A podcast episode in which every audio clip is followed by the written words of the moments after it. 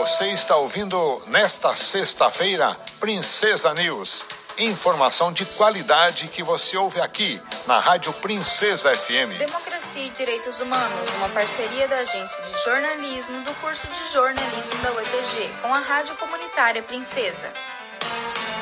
Olá, sou Larissa Godoy. O Democracia e Direitos Humanos continua hoje a abordagem sobre os 31 anos do ECA, Estatuto da Criança e do Adolescente, desde a promulgação da lei em 13 de julho de 1990. O ECA representa um grande avanço na proteção da criança e do adolescente no Brasil. Para falar sobre esse marco na sociedade brasileira, ouvimos a professora e doutora em Serviço Social da Universidade Estadual do Ponta Grossa, Cleide Lavorati. A professora atua na área de políticas de enfrentamento à violência violência contra crianças e adolescentes. Que o Estatuto da Criança e do Adolescente, ele foi resultado de uma grande conquista popular, mas também de muitas lutas sociais para que a criança e adolescente fosse reconhecida como sujeitos de direitos e que o Estado assumisse a sua responsabilidade de promover aí o desenvolvimento integral dessa população. E participaram dessa luta social entidades importantes como a Ordem dos Advogados do Brasil, Pastoral da Criança, né, a ala mais progressista da Igreja Católica, Movimento Nacional de Meninos e Meninas de Rua, Fórum Nacional dos Direitos da Criança e do Adolescente, formado por entidades não governamentais, entre outras instituições e profissionais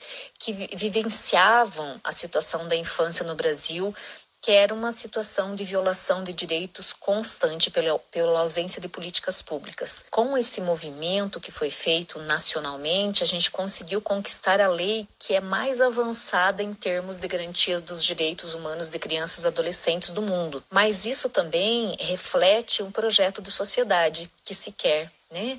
É, o que a gente deseja para as crianças e adolescentes e para todas as crianças e adolescentes, não só para os nossos filhos, não só para aquelas crianças que têm família, mas para todas as crianças e adolescentes, independente de classe social, né? A gente deseja que eles cresçam tendo todos os seus direitos garantidos e podendo se desenvolver integralmente. Cleide Lavorati explica as causas das críticas por parte de setores da sociedade ao Estatuto da Criança e do Adolescente. Infelizmente, nós temos é, segmentos da sociedade brasileira, principalmente as elites brasileiras, que elas têm um, um preconceito arraigado em relação às populações excluídas, principalmente as crianças em situação de vulnerabilidade, as famílias em situação de vulnerabilidade. E aí o grande problema é esse: o projeto societário que se defende não é um projeto que inclua toda a população brasileira, mas é um projeto ainda que garanta privilégios para uma minoria, e aí grande parte da população fica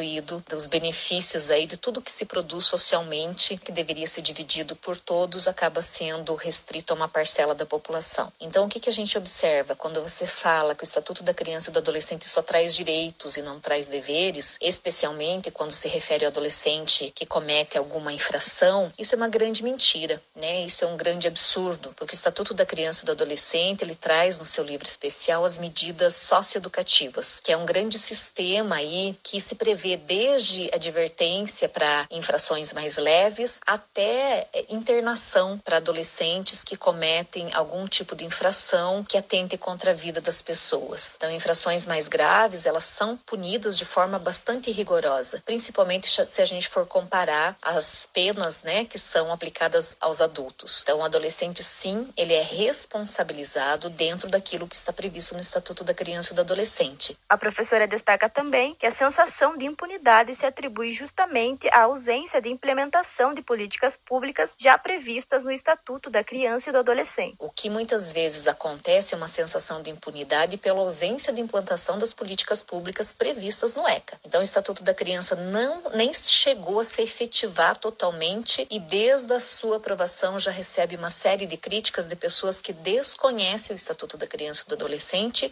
ou, se conhecendo o ECA, procuram acabar com os direitos que foram conquistados historicamente né, por diferentes segmentos da população que desejam que a infância brasileira seja valorizada, que a infância brasileira tenha condições de se desenvolver e que consiga quebrar o ciclo da pobreza, da violência e da exclusão que perpetuaram, né, por muitos séculos, né, a vida de segmentos, de grandes segmentos populacionais. Então, é, eu vejo muito essas críticas nesse sentido, de classes que defendem aí uma sociedade de privilégios para poucos e que não querem, né, que a criança pobre, a criança excluída consiga chegar numa universidade, consiga ter uma mobilidade social e consiga realmente ter todos os seus direitos garantidos e uma, uma vida plena. Que eu observo muitas vezes um desconhecimento do Estatuto da Criança e do Adolescente, às vezes, infelizmente, até por profissionais que atuam com crianças e adolescentes